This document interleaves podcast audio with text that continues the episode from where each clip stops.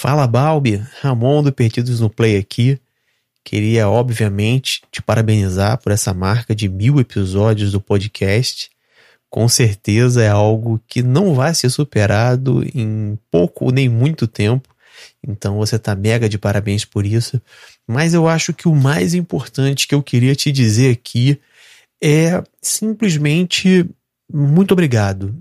É, de coração, o que eu tenho é a te agradecer por toda a sua dedicação ao hobby que a gente tanto ama, é, por esse, esse por esse trabalho que você teve, né, por esse se desprender mesmo, que é realizar mil episódios, que é produzir conteúdo no nosso meio. A gente sabe da dificuldade que é tocar um projeto de produção de conteúdo de RPG de mesa e você conseguir chegar na marca de mil episódios, você se torna um exemplo para a gente, né? um farol do que a gente tem a, a seguir, de uma meta que a gente tenha agora a, a colocar para alcançar, ou pelo menos para mirar.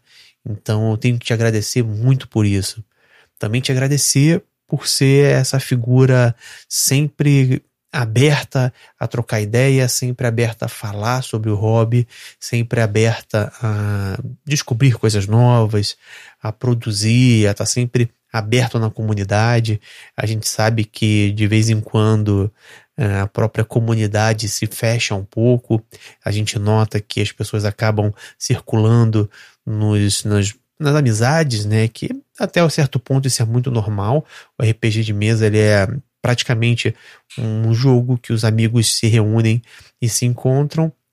Então acho que às vezes a própria comunidade se fecha um pouco nisso. E você conseguiu com maestria abordar todos os temas do RPG, entrar em todas as temáticas, conversar com todos os grupos, e eu acho isso algo fora de série que você fez. Mas no fundo, no fundo, Balbi, eu acho que hoje o que eu queria te agradecer é por ser um grande amigo que eu fiz no, no meio do RPG, por ter participado também do Perdidos no Play com toda a sua habilidade, toda a maestria, todo o seu carinho que você tem pela produção de conteúdo. Foi e é sempre uma grande honra ter você com a gente no PNP e mais do que tudo, é uma honra poder dizer que você é um dos grandes e bons amigos que eu fiz no RPG de mesa produzindo conteúdo. É isso, meu camarada. Um grande abraço e que venha muito mais coisas aí que você possa produzir. Tamo junto. Ah, o Twitter. Aquela, aqueles poucos caracteres que você tem para se expressar. Bom, é rede social e é uma rede social por excelência, né? A gente sabe que a galera tá ali para trocar ideia, para mandar uns takes sobre as coisas, e a gente sabe que o D&D sempre foi um take muito comum do pessoal. Não tem como negar que 80% pelo menos das vezes que a gente vê um take sobre D&D, ele tem ali um, ele tá batendo um cachorro morto, né? Ele tá falando, pô, o D&D é isso, D&D é aquilo, coisa que a gente sabe que são problemas do D&D. Muitas vezes também a gente sabe que é, os takes sobre D&D eles estão essencialmente errados. A gente olha e fala, cara, essa pessoa tá mostrando que sabe menos de D&D do que qualquer coisa. Mas tem certos takes de D&D que a gente vai entendendo que a pessoa tem algo a dizer por trás daqueles poucos caracteres ali. E que o que ela fala procede e que a gente tem vontade de ouvir mais. O Conte é um cara que faz vários takes sobre D&D. Né? Ele tem o Twitter dele, ele é o autor do Mojubá, e ele utiliza muito essa rede social aí para divulgar e para comentar também alguns pensamentos que estão assaltando a mente dele. E em muitos takes que ele trouxe sobre D&D, eu engajei. Eu não costumo fazer isso, né, em take de D&D, mas eu, eu engajei com, com o Conte porque eu achava que tinha coisa interessante ali para aprofundar, para trazer. Até que eu cheguei e falei, cara, por que não, né? Vamos trocar uma ideia, Conte. Chega aí no Café com Dungeon.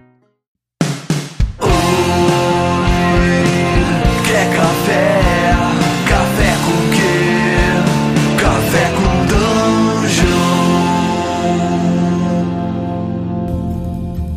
dia, amigos do Regra da Casa. Estamos aqui para mais um Café com Dungeon na sua manhã com muito RPG. Meu nome é Rafael Balbi e eu estou bebendo aqui o meu delicioso café da Ovelha Negra para poder ouvir um pouco o D&D segundo Conte. você quer ouvir também de bebendo um café delicioso, chega aí.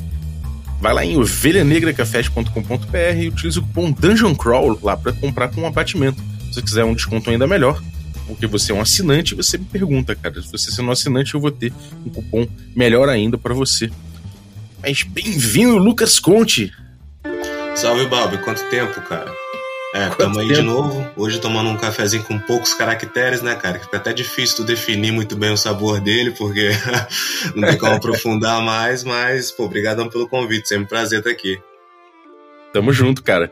Pô, esse negócio do Twitter é foda, né, cara? Porque Twitter, muitas vezes a gente vê que tem uma galera que, que tá querendo trazer alguma coisa, mas tem poucas palavras. Mas tem gente que sabe utilizar o Twitter bem, né? E você é um cara que, que polemiza legal no Twitter. Se for, cara, tipo assim, é igual você falou mesmo, sabe? Eu acho que tem muita gente que bate em cachorro morto e bate porque geral tá batendo. Não tem muito bem motivo para estar tá falando aquilo. Tá falando aquilo porque tá e todo mundo fala também, sabe?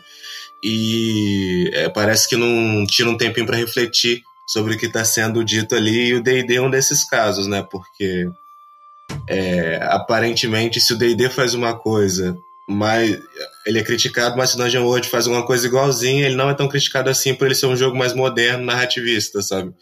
Uhum. Então esse é um tipo de comportamento que a gente é muito comum, inclusive. É, é e, e, quando eu falo cachorro morto, né, eu não tô querendo insinuar de forma alguma que o D&D não é esse colosso do mercado, quase praticamente um monopólio no meio do meio do RPG, etc, etc. Não é nada Sim. disso, né? Mas é que realmente a gente tem é, é, é praticamente uma opinião para quem é engajado com RPG minimamente, a gente, a gente critica D&D normalmente porque gosta, né? Então, é, a gente tem ali algumas críticas que são é, lugar, lugar comum, né? Tipo, você fala, ah, mas o D&D não tem grandes ferramentas para contar a história. De fato, não tem, pô, todo mundo sabe disso, né? É, é um problema conhecido do D&D. Mas agora eu, eu fico espantado com o, o quanto de take ruim que tem sobre D&D, que mostra que a pessoa realmente nem sabe do que tá falando exatamente, né? uhum. né? Meio que ouviu ali o bagulho cantar num canto e, e, e repetiu aqui. Mas eu, eu gosto também de ver que tem muito take maneiro, sacou? E tem muito take que a galera tá trazendo que você sente que, cara, porra, é um take maneiro, essa pessoa tem o que dizer. E diria muito mais se não fosse o Twitter, né? Se não fosse uma quantidade limitada ali de, de, de, caracteres, né? Isso, é, muita gente vai até no Medium, sei lá, fazer uns textos pra soltar lá depois. é, Mas, exatamente. Sim, cara, o, a, a parada com. É igual você falou, D&D escoloso do mercado, não tem nem como não, não ser criticado, né? Uhum. Mas é, o que eu vejo geralmente acontecendo é que o pessoal fica mais fica mais chateado, essa é a palavra com D&D, por ele ser por ele ter esse monopólio do que os problemas que ele traz na como jogo feito nos anos criado nos anos 70, sabe, por uhum. americanos. Então acho que o que magoa mais o pessoal é o fato dele, dele, sei lá, ter. Eu vi alguém falando isso em. Acho que foi em grupo de Facebook esses dias também. Pra muita gente, o principal problema do DD foi que eles queriam jogar Cyberpunk na escola, mas os amigos não queriam, sabe? E aí a pessoa acaba pegando um ranço do, do jogo ali e tal. O que não é muito bem meu caso, porque eu fui criado no D&D quinta edição, né, cara? Eu sempre gosto de pontuar isso, que eu sou dessa geração que aprendeu a jogar. Tipo, teve pessoal que aprendeu a jogar com o Dragão Brasil, pessoal que aprendeu a jogar com a geração Xerox, pessoal que aprendeu a jogar em fórum. Eu aprendi a jogar vendo os vídeos no YouTube, sabe? Vendo o uhum. vídeo do. Principalmente da galera do, do Pedroca, do Roxa, etc. Eu acho que eles foram os grandes embaixadores, né? Da quinta edição uhum. do Brasil. As Ecos, o Gruntar também, dessa época aí de 2014 até 2016, mais ou menos, sabe?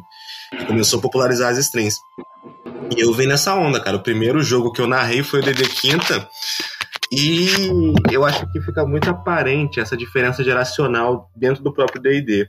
Porque, é, por exemplo, a galera que, que é da minha geração gente joga de um jeito muito mais muito mais naruteiro. O D&D sabe muito mais poderzinho, muito mais a fantasia indo para aquela hiper fantasia do que o pessoal que aprendeu a jogar com a dragão, por exemplo, que aí já tem a tendência de querer adaptar mais coisas, né, para o D&D uhum. em si, porque a dragão fazia muito isso ou mais a galera da geração Xerox também, que o jogo tinha uma pegada totalmente diferente, sabe?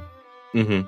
Então, eu, eu, eu vindo dessa geração de, de vídeo, né, de ver outras pessoas jogando, de ter essa parada de, de ser mais D&D como show, do que D&D como um jogo em si, eu acho que isso moldou muito o jeito que a minha geração enxerga o jogo, sabe?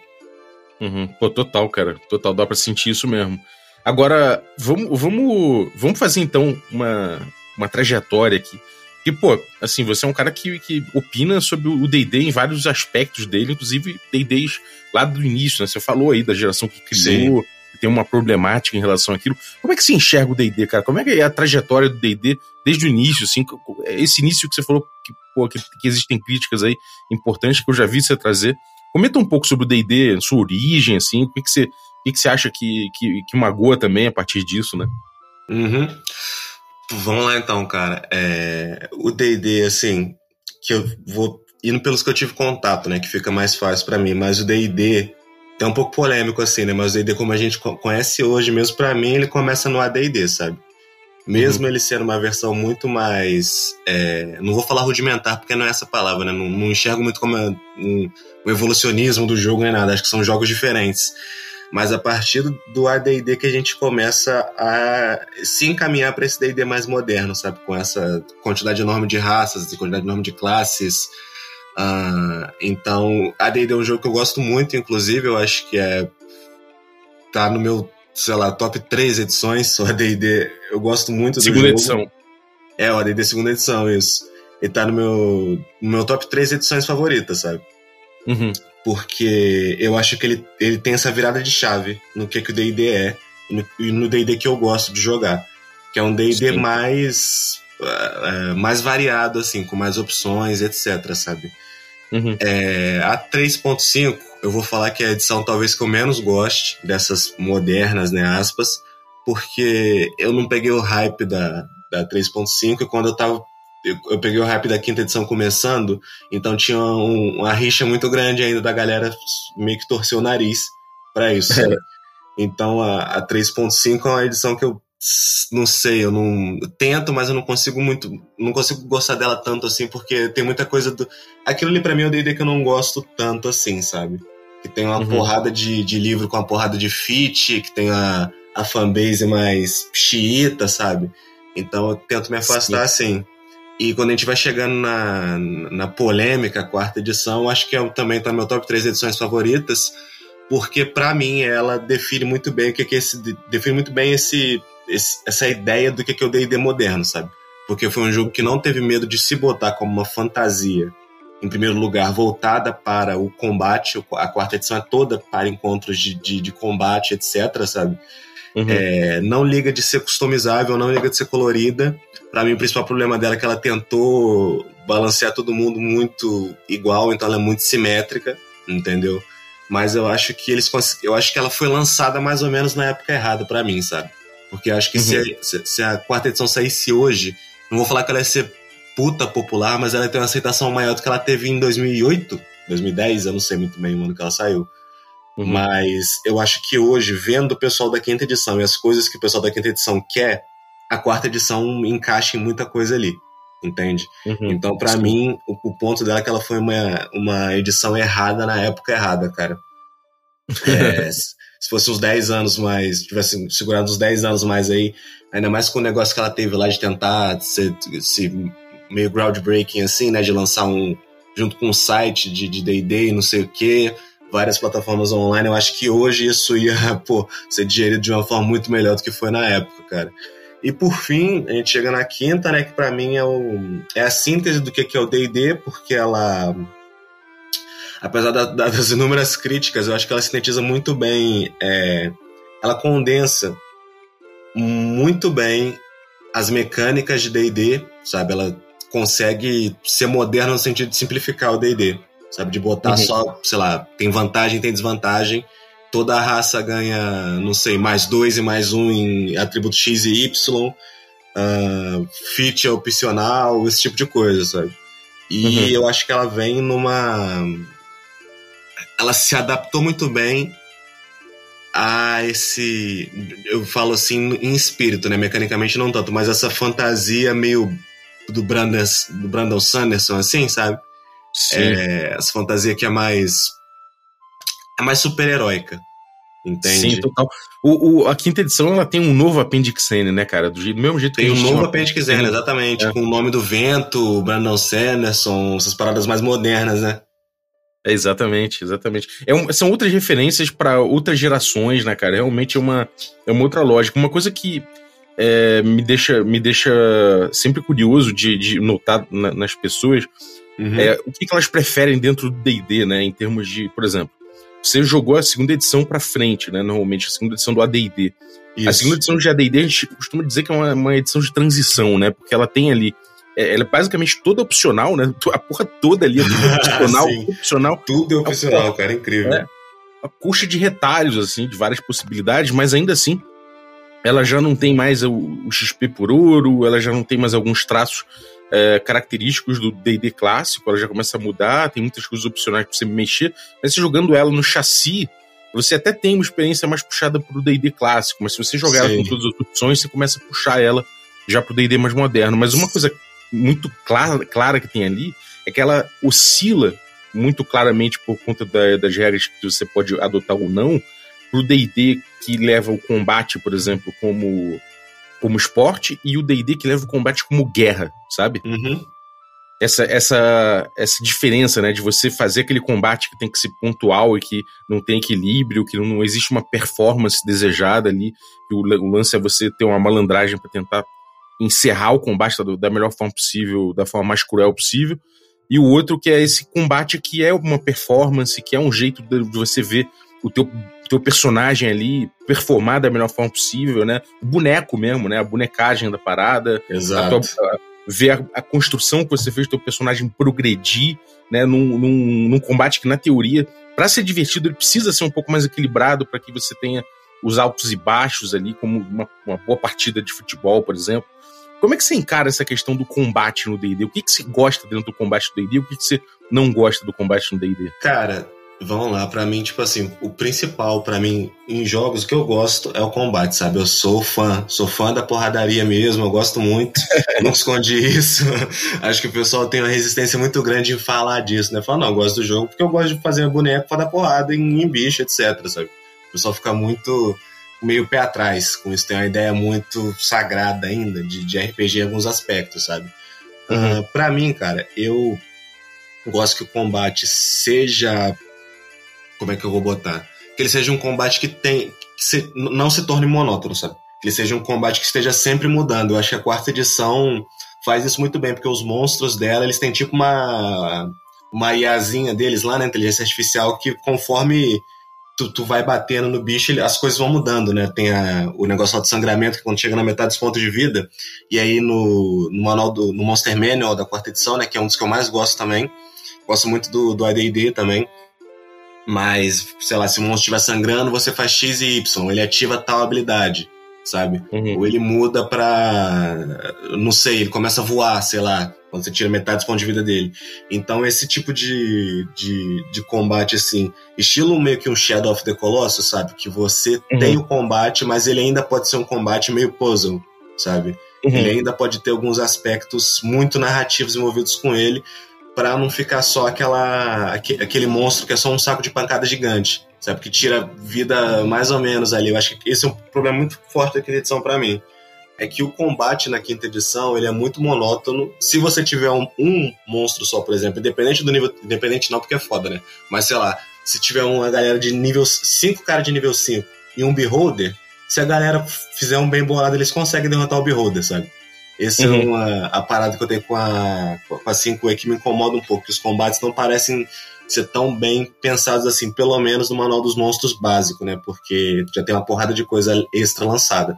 Mas o combate uhum. que eu gosto é o combate onde é, o pessoal tem que funcionar como um grupo, né? Um combate, ele tá todo mundo em uníssono, enfrentando a criatura, e aquela criatura ou criaturas não são tão paradas assim, tem muita opção de habilidade que elas podem fazer e que o combate vai evoluindo conforme o tempo vai passando, sabe? Então o combate como um pilar tipo super central no jogo também. É, pra, uhum. O que eu vejo de combate no D&D é que geralmente assim as coisas vão construindo, o, pra, isso é para mim, o resto da narrativa vai construindo em função dele, sabe?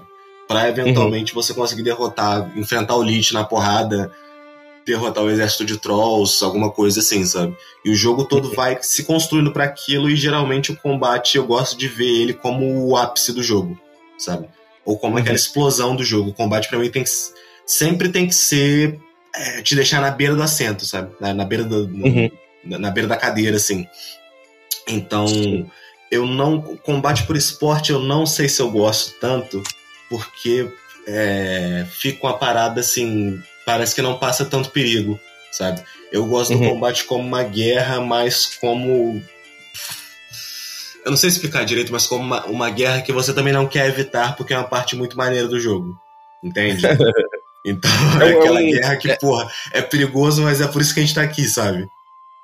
é aquele, tipo aquele, aquele futebol maluco que tem lá na, na no, sei lá, no lugar lá na Itália, que é, que, é, que é futebol, parece que é só uma desculpa pra galera cair na porrada, né? Mas é, é, isso, é uma guerra, mas é uma guerra que tem uma. Que tem ali uma performance envolvida, né? Que Exatamente. Eu acho que uhum. quando começa a tomar proporções. É uma guerra, mas uma guerra com proporções épicas mesmo, sabe? Acho que, como eu falei, é indo muito na linha desse tipo de. de até de literatura fantástica que a gente tem, tem hoje, sabe? Uhum. Porque, sei lá, você vê nos trabalhos do Howard, o Conan, ele.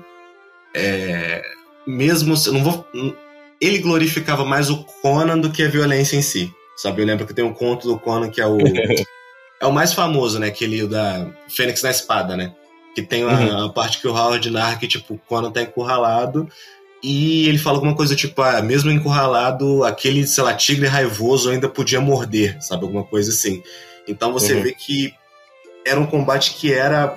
É, era porra, era perigoso, o Conan tava numa situação de perigo, sabe? Mas ele ainda assim era o Conan, então ele podia resolver caso precisasse, sabe? Mas até o Conan ele sabia que não era bom ficar só trocando porrada toda hora. Ao contrário uhum. da, da, da, das fantasias de hoje, que eu acho que, por exemplo, assim, principalmente a galera tem aquele. Hoje o pessoal tá numa tara nesse sistema de magia super complexo e destrinchado e não sei o quê que é para você, que é onde você tem essas porradarias estilo Dragon Ball em livros de fantasia, uhum. sabe?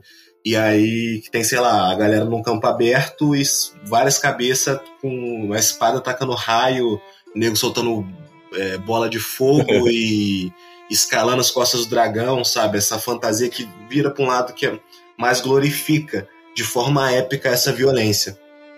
Sabe? Porque até, sei lá, no Hobbit, por exemplo, na hora da guerra, o Bilbo toma uma porrada na cabeça e ele acorda e depois ah, acabou, sabe? Porque Sim. não era aquilo que o Tolkien queria, sabe? Não, não, era, não era o foco do Hobbit. O foco do Hobbit era a jornada, por exemplo. Então eu acho que é, o fato da minha geração ter crescido com esse tipo de literatura, que vê, que vê a, a, o combate, a luta assim, de uma forma muito mais épica, sabe? De uma forma uhum. que, é, que é o momento onde você brilha, que é uma, até uma forma de expressão. Principalmente do, do, no D&D, né? Que tem um combate como um pilar muito forte. Eu acho que o combate acaba virando uma forma de expressão do personagem, sabe? Você cria seu personagem ali, sei lá, com 70% das regras voltadas pra porrada, entende? Então acho uhum. que é uma uhum. maneira muito válida, inclusive, de expressão do personagem também. Uhum. Pô, totalmente. Isso é uma coisa que a gente vê muito em filme, né? É, também, tipo, sei lá, próprio, sei lá, os Vingadores ou o Senhor dos Anéis, pegar da, da, da outra geração, né, de que o combate ali é um momento de é um momento realmente que você vê construção de personagem ali também, né? Sim. É, sei lá, o elfo e o anão lutando para ver quem faz mais, aquilo fala sobre a personalidade deles, sobre a relação que eles têm entre eles, né? Ou nos Vingadores, o tipo de coisa que um cara fala, ou, ou, ou sei lá, no meio do, do combate o cara toma uma decisão específica e, sei lá, por conta de, um, de uma tragédia que tá para acontecer, ele tem certos dilemas e e o combate ele permite que você desenvolva o personagem também, ao contrário de muita gente que manda take no Twitter e fala: não, pô, combate não é interpretação, é como se fossem duas coisas excludentes, né? E não são. Uhum. Mas eu quero te perguntar o seguinte: essa ideia de combate, essa, essa esse teu gosto pessoal e entender o D&D tratando esse tipo de coisa, como é que isso formou você e como é que, quer dizer, você até falou como formou você, mas como é que isso influenciou o Mojubá? Influenciou de alguma forma? Você trouxe ah, alguma cara. coisa disso pro Mojubá? Conta aí. Assim, é, como eu falei, D&D foi meu primeiro meu primeiro RPG que eu joguei pra valer, né? Então a gente sempre tem aquele tratamento por ele como língua franca dos jogos, sabe? Então o D&D 5E pra mim é meu português, entendeu? E os outros jogos eu, é como se eu fosse aprendendo outras línguas, cara. A gente tem. É, eu lembro até hoje, quando estava no primeiro período do curso, que a gente estava lendo uns textos do, do, do Ignácio Cana, acho que alguma coisa sobre a importância dos clássicos na sociologia, algo assim. E ele falava que, independente de você concordar ou discordar dos clássicos, são eles que fazem o chão para a gente poder debater, sabe? É neles que a gente pisa, sempre. Qualquer coisa que a gente vai fazer, a gente está em cima dos clássicos. Então, é por mais que, que eu pudesse falar que não, D&D tem muita influência na, na forma como eu enxergo jogos, até para eu conseguir me desprender dele, sabe? Uhum. Então, vamos supor, é, o que que, o que que o D&D faz que eu quero me afastar, por exemplo, sabe? É, hoje em dia tá muito, tá, tá, muito em voga aquela discussão da, da parada de raça nos jogos, né, cara? É uma parada muito complicada se tratar de raças e... Geralmente a galera hoje em dia tá fazendo raças com outro nome, né? Em vez de raças você põe é, não sei, ancestralidade. Culturas, ancestralidade, que não, sinceramente, vamos concordar que não muda nada, né? Tipo, você só mudou o nome porque é uma palavra que não é tão legal de, se, de ficar sendo usada também, tem toda a carga com ela, mas na, no frigir dos ovos ali é a mesma coisa. Aí, se eu pensasse, por exemplo, que o que, que eu quero fazer diferente do D&D, sabe? Que ele tem raças. E se eu não botar tantas regras assim para sua para sua ancestralidade ou para seu, sabe, para sua cultura, se deixar mais livre para o jogador. É, ou se, o que, que o D&D faz bem no combate? O D&D faz um combate que eu gosto, sabe? Habilidades muito customizáveis para você usar no combate. Tipo, cada um vai estar... Tá, um, um, guerreiro funcionando muito diferente de um mago, entende? Então, como é que eu posso trazer isso pro, pro, pro Mojubá de uma forma satisfatória? Spoiler, não consegui. Tem mais jogos aí pra, pra vir. Mas é... eu acho que, que o D&D tem muita coisa que você pode pegar dele. O principal, assim, como que você escreve do quinta edição? Como que tu escreve um livro de jogo, por exemplo, sabe? Porque você vai estar lidando com um público ali que está muito acostumado com o D&D querendo ou não. Mesmo, sei lá, já ouviu falar, já viu gente jogando, conhece fulano que joga. Então o manual do D&D é mais ou menos o que o pessoal vê como padrão dos jogos, assim. Sabe? É uhum. aquele tipo de manual que o pessoal está acostumado a ler. Então, tá, como é que eu vou transportar isso para um jogo que tem três vezes menos página e ainda por cima tá em A5? sabe? O que, é que eu posso pegar do do do do D&D aqui para transpor para cá de um jeito que fica inteligível para galera.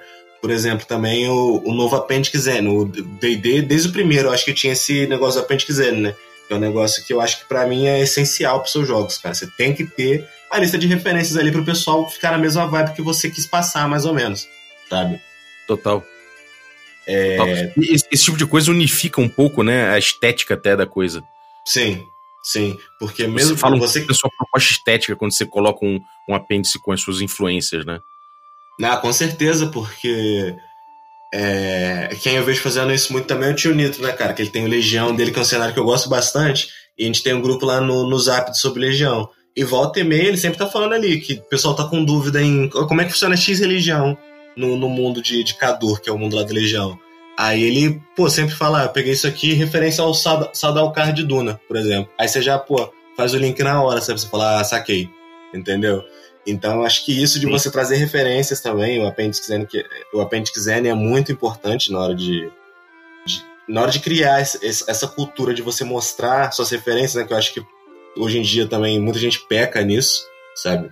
Na hora de, de dizendo que foi influenciado.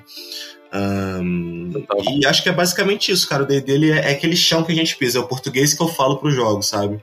Eu tento sempre pensar, hum, porque é muito tentador você estar tá fazendo um jogo e você fala, puta, se eu botar um devintão aqui, mano, seis atributos já resolve metade dos meus problemas, é, eu, eu, vejo uma coisa é, é, que eu acho interessante é que, sei lá, você pode pegar jogos da geração Forge, por exemplo, né? O, sei lá, um fiasco que fala, não, a gente a gente está aqui é, estudando o papel do mestre, está tirando o mestre do jogo e tudo mais.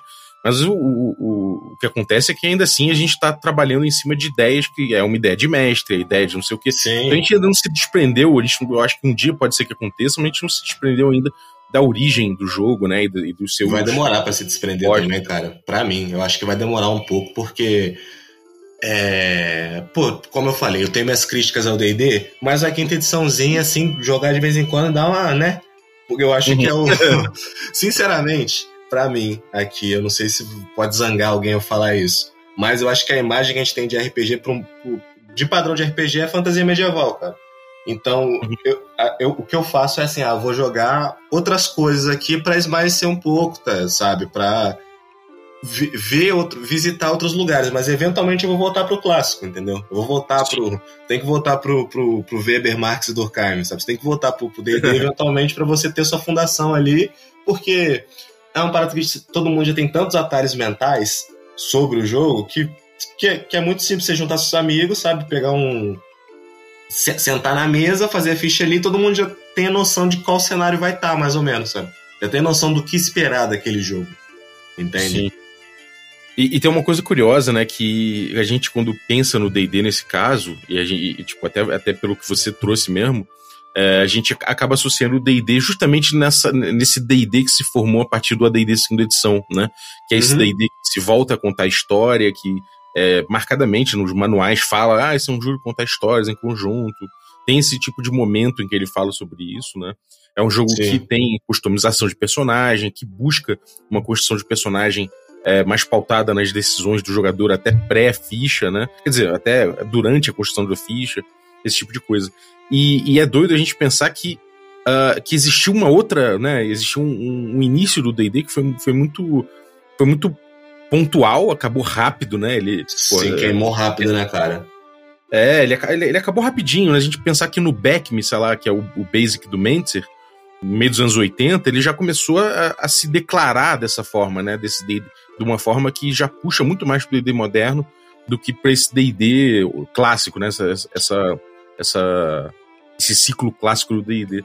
E o, e o ciclo do clássico do D&D é praticamente um outro RPG em muitos aspectos, né? Não é um jogo de contar história, ainda que muita gente pudesse jogar ele dessa, desse jeito porque ele era extremamente customizável. Ele não era um jogo de contar história, era um jogo de desafio. A Sim. história viria a reboque, né? Mas isso, pelas ferramentas que ele te traz, foi muito claro que ele estava ali pautando o desafio o tempo todo.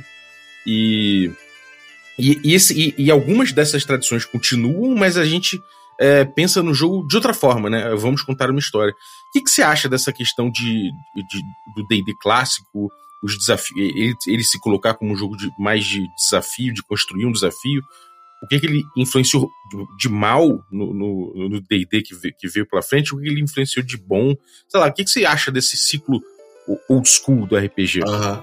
Cara, eu gosto muito da produção atual que foi baseada no old school, por exemplo. Sabe?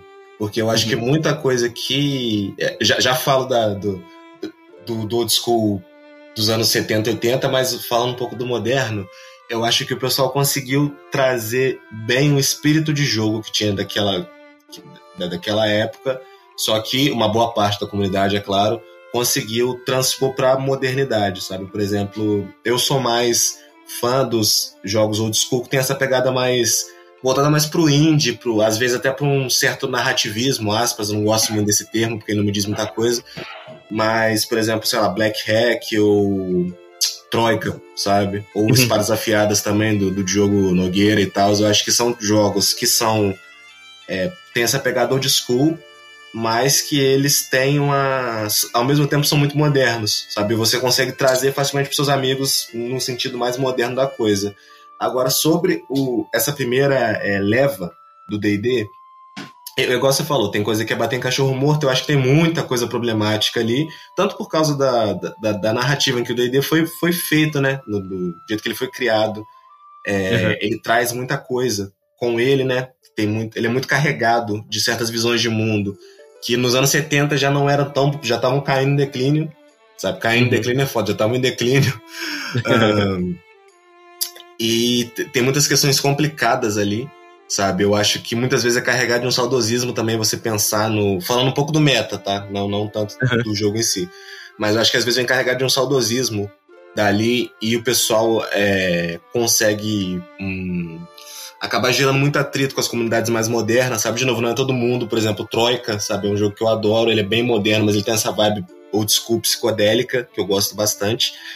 Uh, mas o, eu acho que o DD dessa época ele, ele vem carregado de muitos, muitos preconceitos que estão no cerne dele até hoje, sabe? Uhum. Embora eu acho que você possa tirar muita coisa, muitas coisas boas dali. A principal para mim do DD dessa época é você construir a naturalidade do mundo usando de, de tabela de encontro que, que, condiz né, com o ambiente que você tá, por exemplo, uh, uhum. da, da organização da, sei lá, da organização da masmorra, sabe? De como fazer um mundo vivo, um mundo que respira, independente do, da história dos jogadores. Eu sou um jogador que prefiro fazer assim. Eu gosto que os jogadores tenham a história ali, mas você não precisa escrever três páginas, sabe? Você pode botar um, sei lá, você escreve um parágrafo sobre o que, que você quer, de onde você veio, sabe? Eu acho que isso já resolve muita coisa. Outra coisa boa daquela época também é que as motivações eram muito mais tranquilas. Você queria ouro e você era ficar 50 cent, né, cara? Fique rico ou morra tentando. Então, eu acho que era muito mais fácil você é, alinhar os personagens para um jogo, porque é um bando de estranhos que quer dinheiro para comprar, sabe? Para poder viver, que quer ficar mais forte, porque o mundo é um mundo cão, é um mundo se assemelha mais a uma, a uma dark fantasy, né, etc.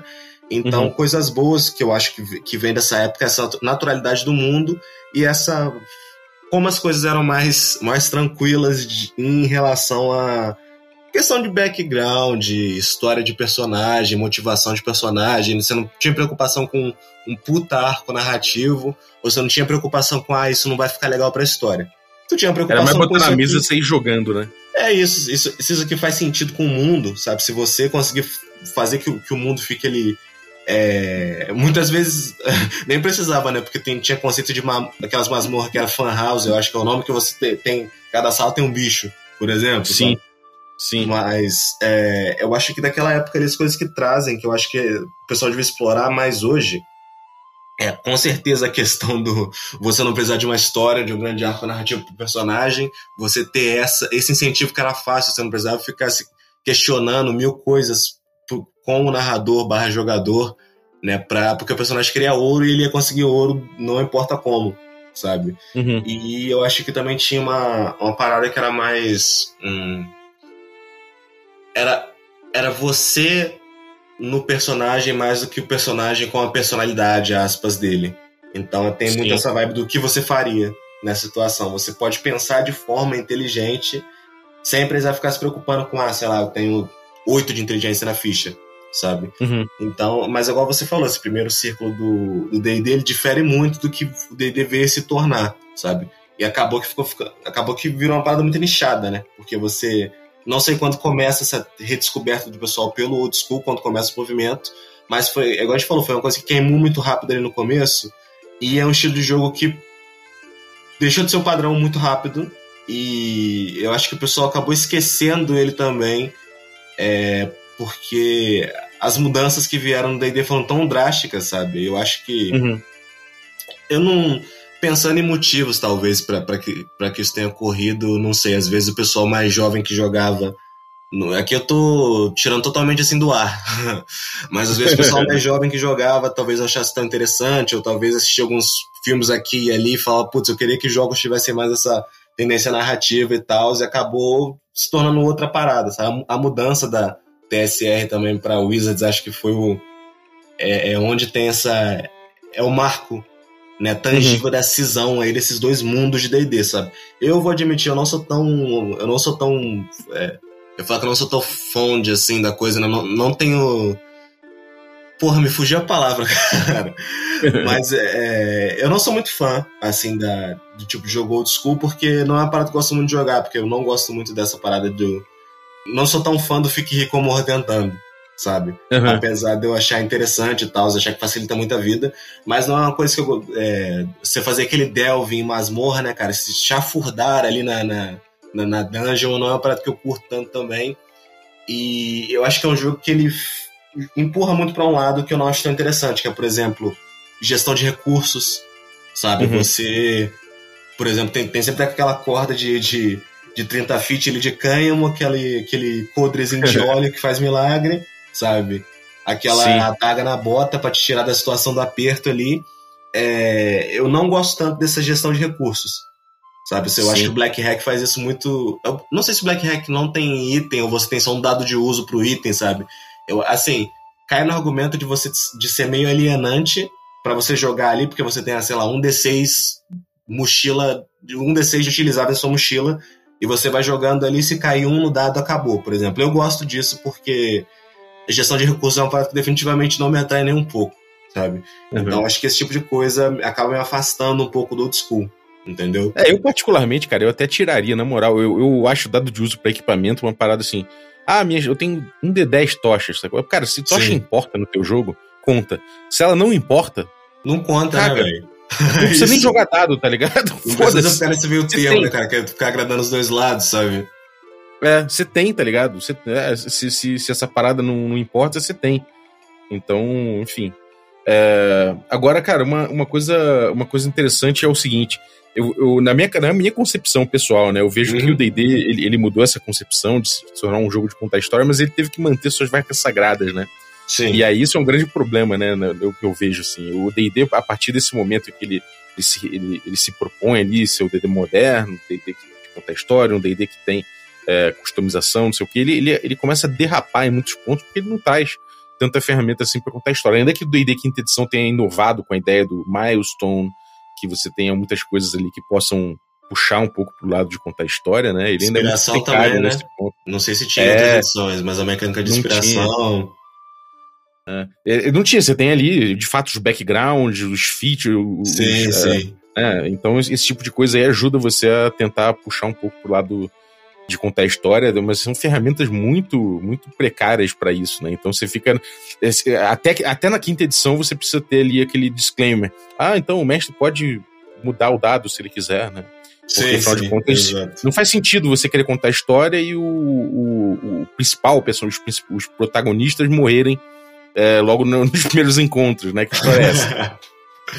Eu então, já, assim, tipo, é, eu, eu já sou. Tem, tem uma parada que. Eu gosto de falar das vacas sagradas, né? Já vou voltar nisso. Mas tem uma parada que me incomoda muito no D&D mais moderno. É isso do pessoal ficar puto, tipo, ah, mas eu quero contar uma história, mas aí morreu o primeiro Goblin. E essa foi a história dele, cara, sabe? Eu acho que. pô, descansa em paz, faz a lápide pro cara e vida que segue. A morte faz parte do jogo também. Eu acho que o pessoal acha que narrativa é você trazer, uma, trazer uma, um tipo de narrativa que é comum em filmes, em séries, etc., que tem, você dá aquela blindagem pros personagens, você trazer aquele tipo de narrativa pra mesa, só que não vai, não vai traduzir bem, sabe? É o plot e, armor, né? Sabe, você vai ficar dando. O protagonista não pode morrer, não. O cara tomou uma pedrada pra Goblin descansa em paz. Aí faz outra aí é a vida que segue, sabe? Se. É, a morte tem que estar tá presente. Ali eu acho que isso peca um pouco na, na, matar alguém na quinta edição, você tem que estar tá querendo muito, sabe? Você tá narrando, você tem que, porra, é só porque a galera tem muita, muita coisa para conseguir se manter ali e acho que isso vem da parada de, de tentar é, trazer um jogo que volte mais pro lado narrativo, apesar de não terem tantas mecânicas. Acho que isso se reflete em com, com, com os personagens são resistentes às vezes, né? Porque até um mago de primeiro, de, dos primeiros níveis no D&D, ele ainda consegue, pô, tancar um negocinho aqui, outro ali, né, cara? Mas é, eu acho que juntando o que você falou, né, dessas vacas sagradas, esses pontos importantes que não podem desaparecer do D&D porque caracterizam ele. Eu acho que o, o que peca nesse D&D moderno é que ele fica nessa corda bamba, sabe? De você, você vai ou não vai, você vai ou não vai, você vai virar, na, vai, você vai abolir os pontos de vida, sabe? Você vai botar só, Sim. sei lá, condições, igual tem nos PBTA da vida e tem no Fate. Ou tu vai continuar com os pontos de vida, você vai continuar botando é, esse dia saiu, né? Uma polêmica, aspas, que a, o, um dos designers lá do, do quinta edição falou: cara, a gente teve que botar a bola de fogo muito mais forte do que as outras magias de terceiro círculo, porque a bola de fogo é a trademark do DD e o mago pega a bola de fogo, sabe? Sempre pegou e a gente espera que continue sendo assim. Sabe, então. É, isso, isso é uma nota de design mesmo da quinta edição, isso é real, Sim. né? O, cara, o game designer, ele explicitamente fala que o a bola de fogo é, ela é importante aparecer porque é marca, né? É marca, exato. Ou você não. Sei lá. Tem marcas novas que surgem também. Você é impossível você fazer um bruxo no quinta edição sem aquele. Rajada mística, porque você pode fazer, mas o bruxo é feito esperando que você pegue o Rajada Mística, porque o DD é um jogo também que ele traz esses tropos clássicos dele, sabe? Uhum. É, o druida vai se transformar em animais, pô. Isso que o druida faz, não tem jeito. O mago vai pegar uma fireball ali, não tem como. Sabe? O, uhum. Então eu acho que. Eu não vejo necessariamente como um problema, não, sabe? Porque o jogo é a trademark do jogo. Pô, bola de fogo é bola de fogo. Sabe? Eu acho que é legal você ter esse tipo de design porque são as marcas registradas do DD. Entende? Eu não, não, vejo. A galera geralmente vê como um grande problema, não, que o DD Ele tá puxando sardinha para as magias clássicas dele. Vai continuar puxando, sabe? Porque são as uhum. magias clássicas dele, é isso que faz o D&D D&D. Senão vira só outro jogo de fantasia genérico número 2, sabe? uh, mas assim, um problema para mim é ele ficar nesse vai não vai, principalmente com a questão do é narrativo, não é? A gente vai dar ferramentas para você fazer sua história, a gente vai, sei lá, patrocinar o Critical Role, que é uma puta, é uma puta novela com D&D de chassi, sabe? Ou a gente uhum. vai focar mais também em outros tipos de jogos. A gente vai abraçar mesmo que você pode fazer um puta dungeon crawl no negócio, perigoso pra caralho. Tipo, teve. Tem uns anos já que saiu a Dungeon of the Mad Mage lá. Eu nem sei como. Sim. Eu nem peguei para ler. Mas eu não sei se como é que a comunidade recebeu.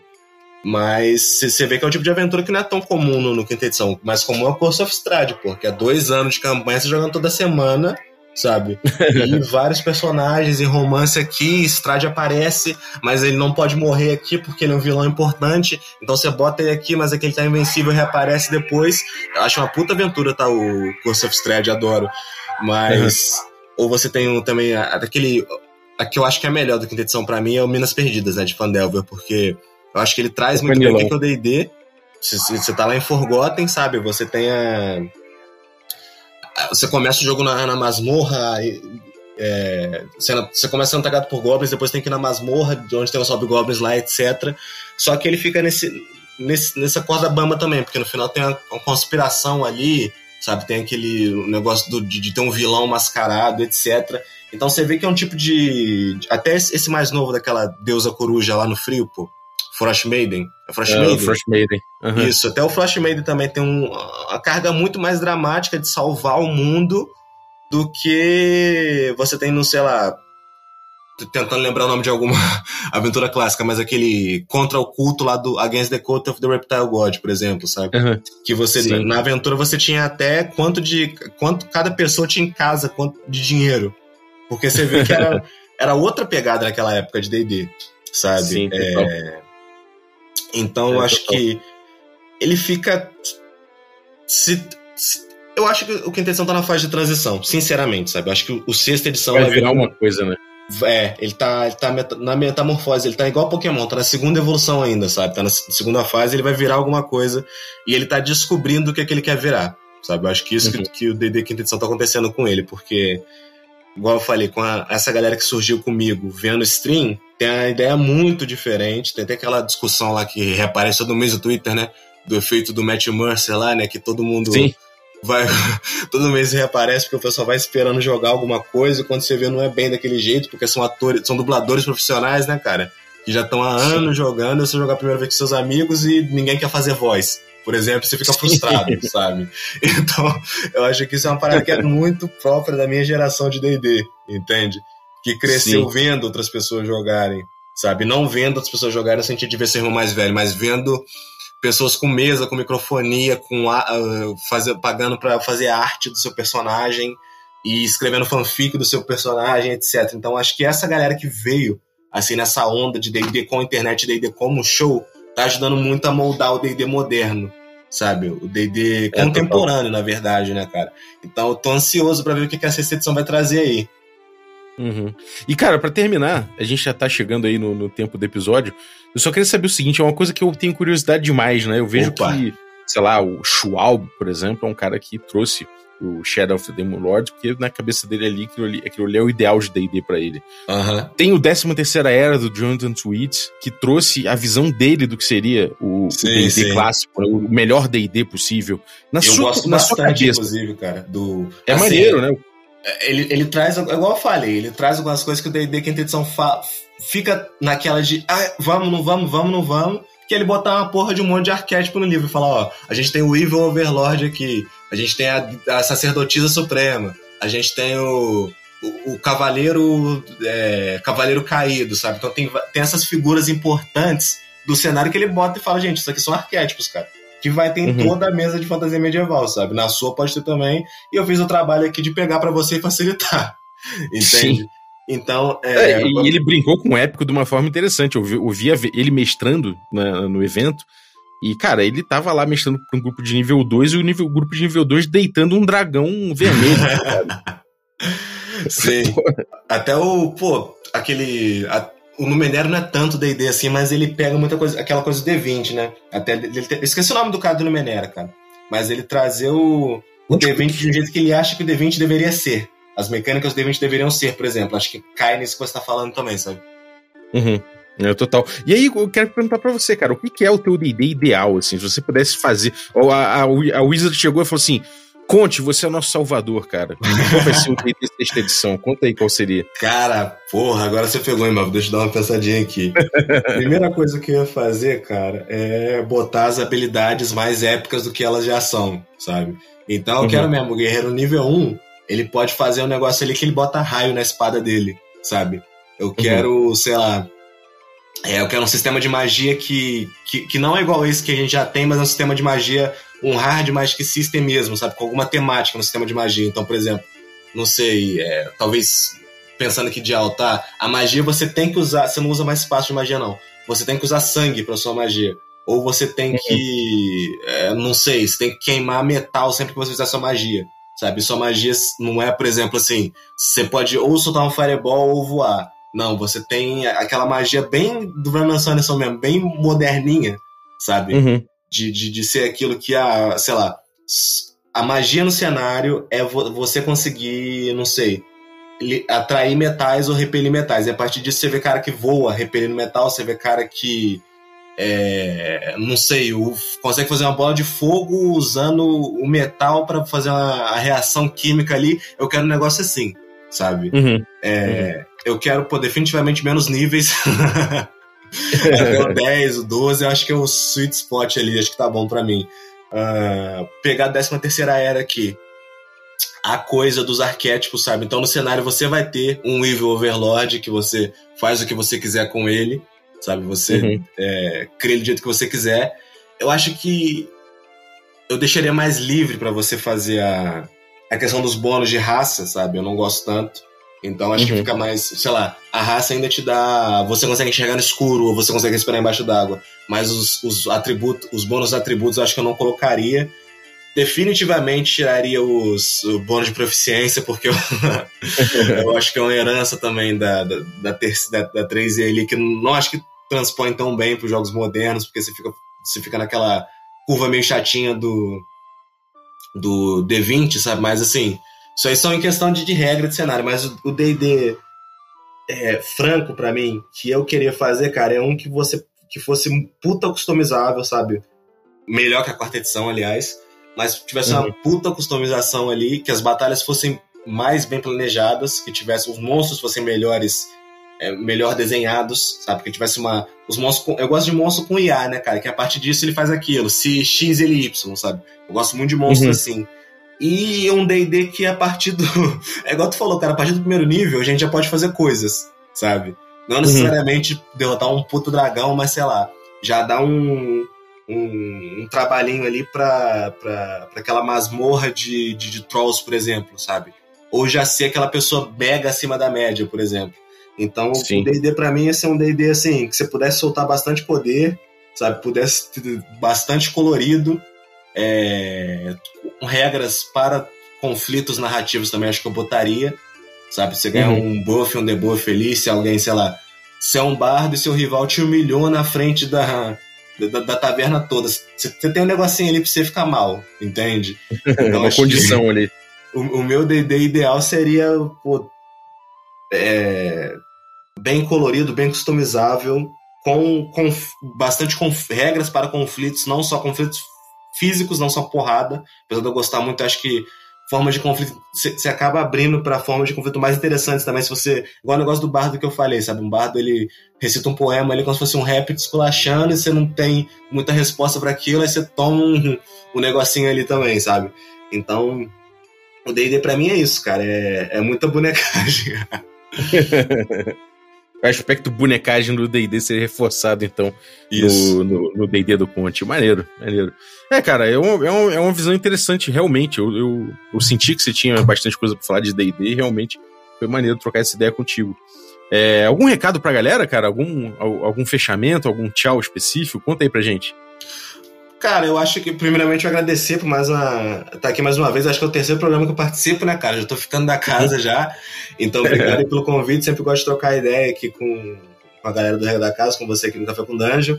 Pro pessoal, velho, é, para não ficar tão bolado quando a galera fala mal de D&D e pra galera que fala mal de D&D também, eu falar com propriedade também, pessoal, porque não adianta nada ficar, porra, descendo o pau e jogar um jogo igualzinho, só que é, tenha o selo PBTA nele ali, né? Aí é brabo.